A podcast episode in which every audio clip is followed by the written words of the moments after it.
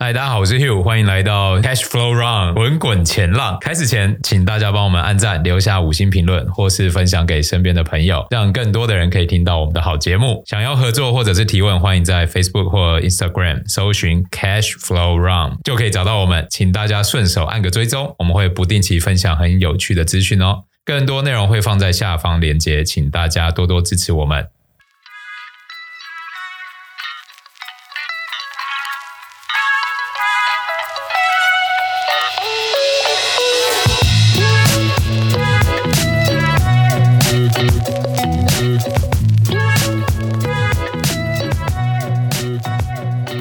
大家好，我是 Abby，欢迎收听今天的市场报报。我们今天一样欢迎我们的 Dennis。嗨，大家好，我是 Dennis。哎，Dennis，我觉得市场好像已经对金融股麻痹了，哎，怎么好像上下棋都没感觉？是脚麻了跑不掉，还是怎么样？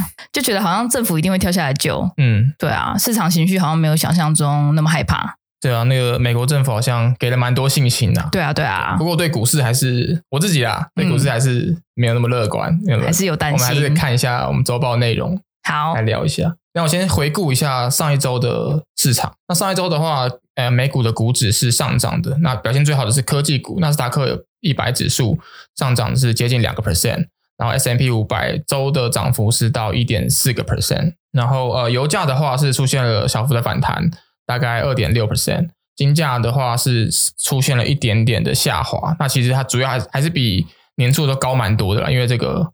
恐慌的这个情绪还是在蔓延，在这这个金融市场、银行类股的暴跌还是让大家蛮紧张的。然后，殖利率的话是比呃上一周又在下滑一点点。那其实殖利率的部分，我们等一下会聊到，就是呃，其实出现了一些倒挂上的变化，就是以前本来是三个月期大于两年期，大于五年期，大于十年期，然后大于三十年期，它这一整个数字是往下滑的，就是跟殖利率的曲线是完全呃倒挂状况。但是因为发生了这个银行倒闭的事件之后，恐慌情绪就让资金跑去买了短期的国债，所以导致这个三个月期、跟两年期还有五年期的这个殖利率都出现下滑，然后下滑的幅度还蛮大的，然后最后变成说五年期、十年期、现在期都反而比三十年期还要更低了，让这个殖利率曲线出现了很有点畸形的状况，就是十年期跟三年三个月期的殖利率差是来到历史最高，但是。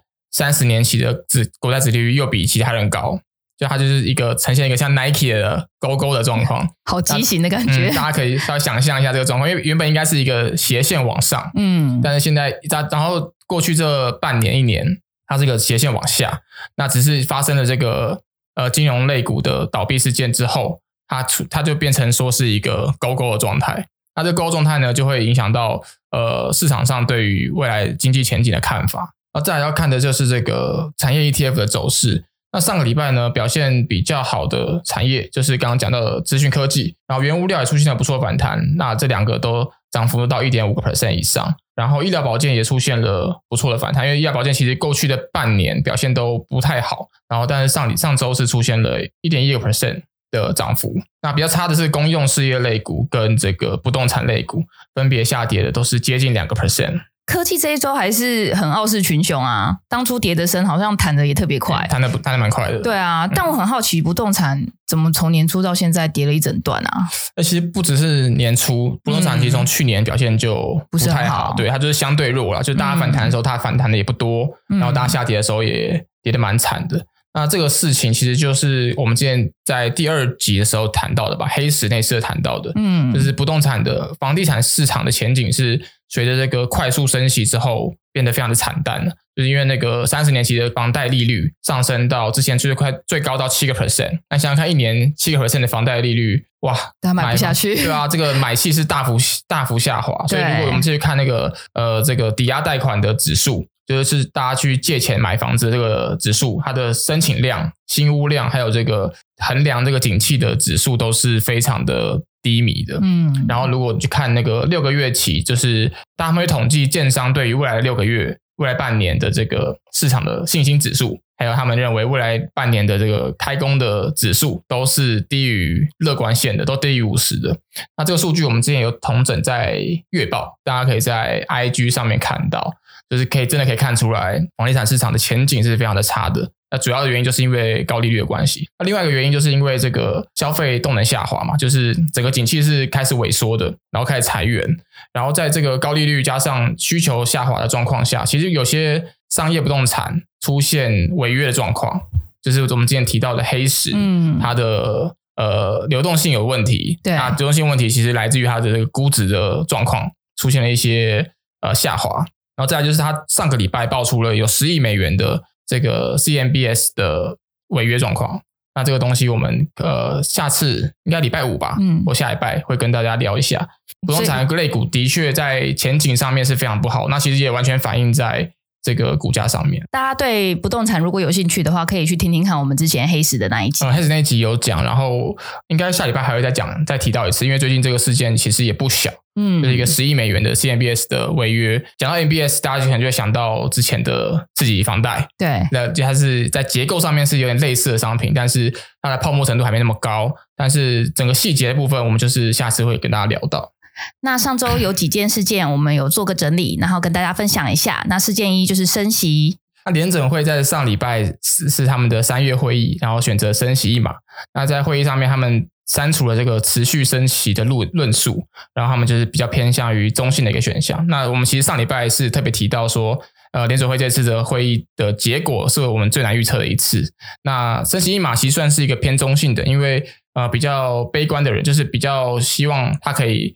呃，不要升息的人，他是认为他是可以会不升的，然后甚至在今年底会降息四码。但是比较积极的人，他认为是可以还有升息两码的空间。嗯，所以这个升息一码算是一个比较偏中性的一个选项。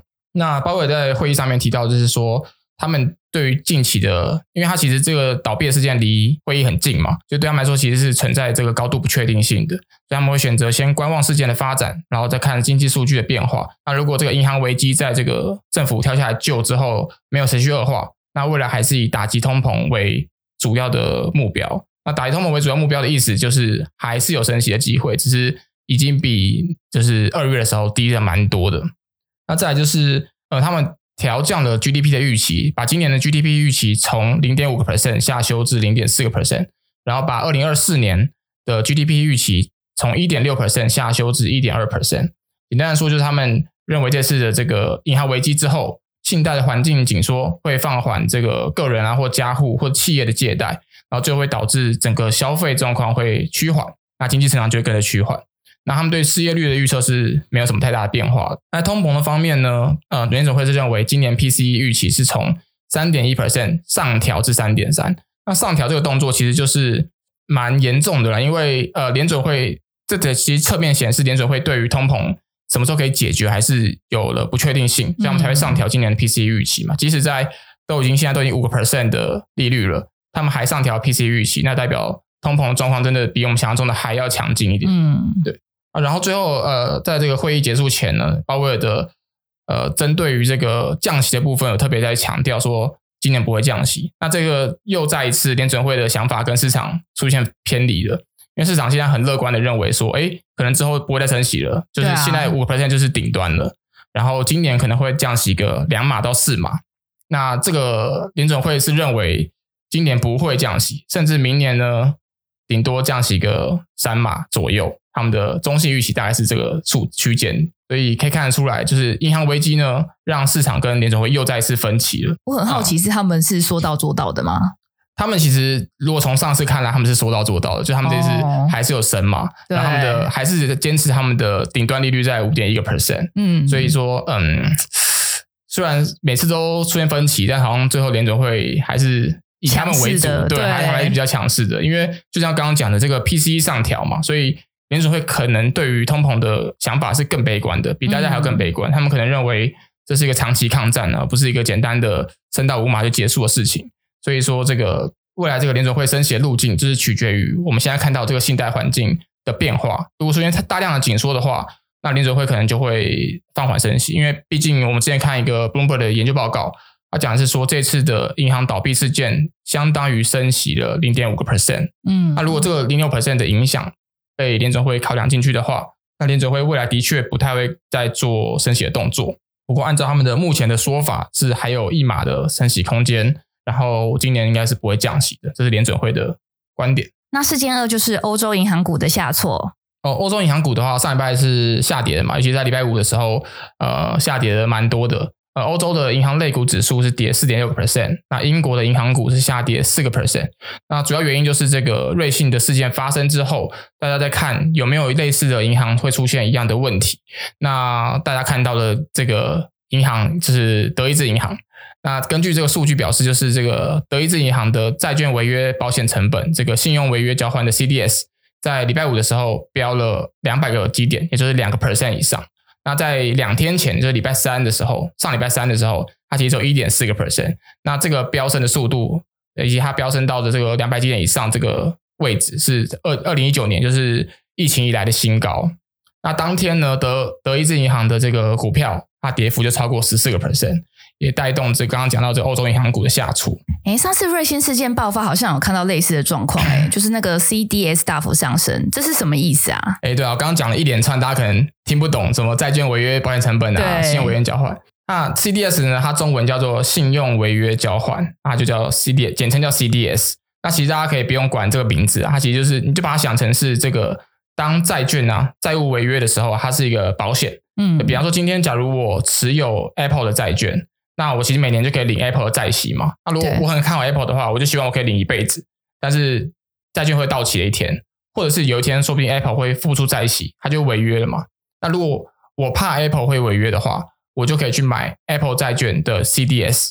那这个 CDS 它的用途呢，就是假如今天 Apple 真的违约了，我就有权利把这个债券用面额卖出去。那卖就是卖给卖我 CDS 的那个人，嗯，就是就是等于说我做保的那个人嘛。对。那是可以让那个对方去承担 Apple 债券违约的风险，那这个就是 CDS 保险的部分。那 CDS 我要去买 CDS 就要付出个价格嘛，那这个价格就是我们的保费。那 A B 知道我们什么时候会看到保费大幅上升吗？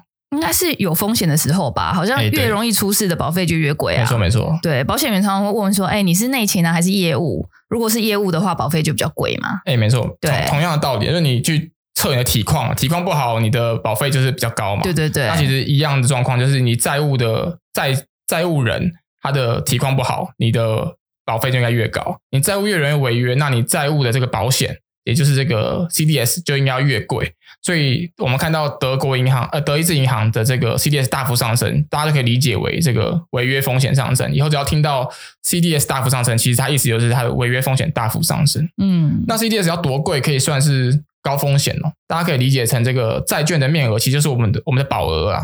那 CDS 就是我们的保费嘛，我们要付保费去做这个保险。那刚刚提到这个德意志银行的 CDS 在上周五飙升到两个 percent 以上，嗯，那这样其实两 percent 听起来好像还好，但其实不算低，因为德银的这个债息可能也就三趴到四趴之间。那你光是避险成本就两个 percent，就占了一半，哇，就可以去看出市场当下是有多担心德意志银行出事情。真的诶，占一半，嗯，好高哦。没错，就是我们用保险的想法来看，就会发现这个真的是非常非常贵。嗯、那其实就是因为大家都真的去避险嘛，真的去避险，避免它要倒闭，避免它要违约，所以这个保险避险成本就飙升这样子。对，嗯，好，那再来是我们的事件三，就是我们的 AI 进展啦。那上周生成式 AI 又出现了很多突破性的终端服务。那微软它更新了一个叫 Loop 的服务，开放测试，大家可以做到就是代办这代办这个专案管理的工作，那还可以整合在你的微软三六五软体里面，就是之前讲那个 Word、Excel 啊、PowerPoint 这些东西，它不止你不止可以做这些东西的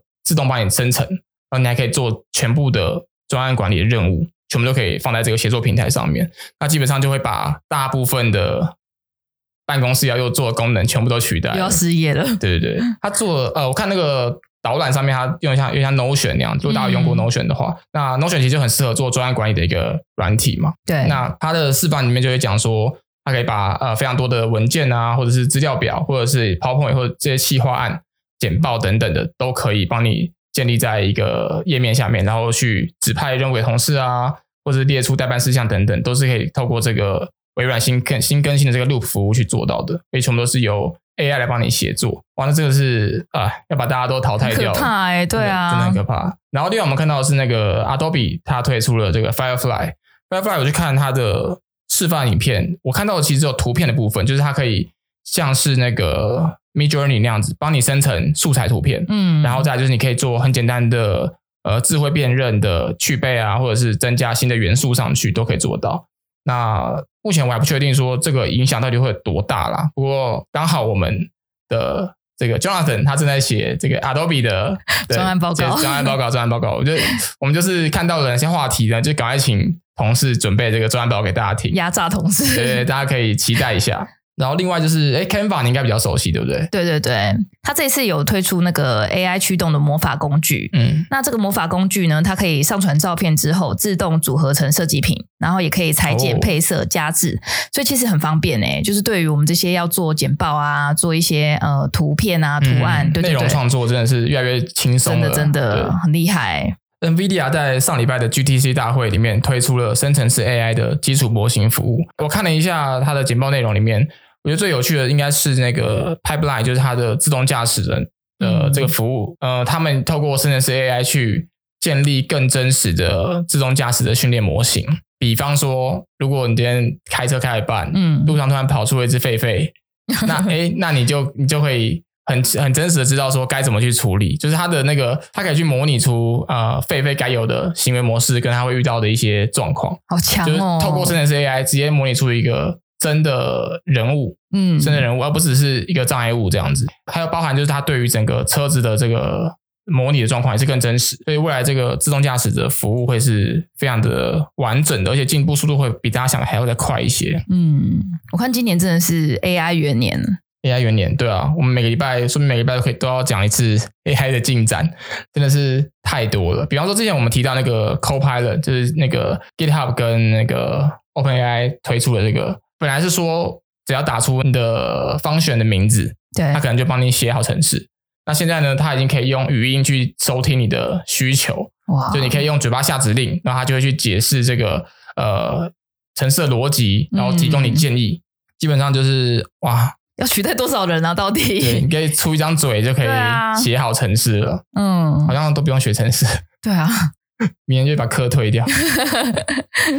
哎，不过其实我还蛮乐见这种进展的。嗯，就像 Adobe 啊、Canva 啊，都越来越好用，大家都在抢市场，那就是促进这个社会越来越好嘛。对啊，就我们在我们在诶上个月那一次聊到的时候，嗯，我还是想说他们还没有看到很强的终端，对。然后现在每个礼拜终端都一直在推，一直在推，真的真的，就是你真的会感觉到。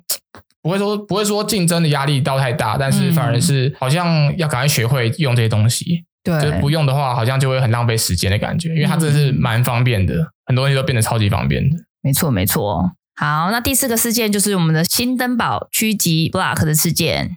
我新登堡狙击 Block 是上礼拜四吧？上上礼拜五。嗯，我想一下，应该上礼拜四的时候发生的事情，因为我记得我完全 follow 到这个状况。对，就是新登堡是我们之前在提到那个。阿达尼就是在第一集的首富换人做的那一集，对，提到他去狙击印度的首富阿达尼的那个研究机构。嗯，那研这个研究机构在上礼拜四的时候呢，发布了另外一个研究报告，也是要做空。他做空对象是 Block，是在做金融支付的一个公司。那呃，其实当天我下午的时候，应该是七点的时候吧，晚上七点，嗯，收到了。就是这个新德堡的这个信件，说他们即将要公布一个研究报告，好期待。对，还还没讲对象是谁，他说：“哎，我们很快就要公布了，这样子。”哎，大家可以去。新登堡的官网去订阅，他就直接寄到你的信箱。哦，好好玩哦！对啊，不是不是我不是专门寄给我，是大家都可以去，大家 都可以去。我想说你跟他有什么特殊的关系？是大家都可以去这边登录登记，他就给你一个电子报这样子。就他每次要发研究报告的时候，他就会发一个电子报到到你的信箱里面。那如果想要看详情的话，去他官网也看得到，也是免费可以看这个报告的。嗯，那他就讲说，呃，他即将要公布。然后我本来想说，哎，可能是礼拜五。礼拜五发布一下，然后周末让大家恐慌一下，这样就不是他当天晚上九点整就发布了狙击这个 block。那因为美股是九点半开盘嘛，嗯，所以就赶快想要赶快在盘前看，嗯，把那个报告看完，因为还没看完，block 已经跌十五个 percent，又血流成河了，又血流成河了。这个这个故事过程，而且它报告内容其实也都蛮有趣的，所以我们应该会再录一集，然后在明天或后天及时的发布上去给大家听，这样子。好，那就谢谢大家今天收听我们的市场报报。每周帮你关注最重要的财经讯息。礼拜五还有滚滚前浪的财经故事，记得锁定收听哦。哎，要提醒大家去帮我们的 IG 按赞哦。真的，我们，是说大改版，但是一直还没改，因为我们的图还没出来。对，但是大家可以先按赞，因为我们只要图一出来之后，就会把大量的资料丢上去，这样子。对对对，对，所以大家 IG 要搜寻这个滚滚前浪，或者是呃稍微 ID 的话是底线 Cash Flow Run。那大家可以稍微耐心等待一下，好东西很快就会上线的。那按赞追踪才不会错过我们用心准备的资讯。好，那就谢谢大家喽，拜拜，拜拜。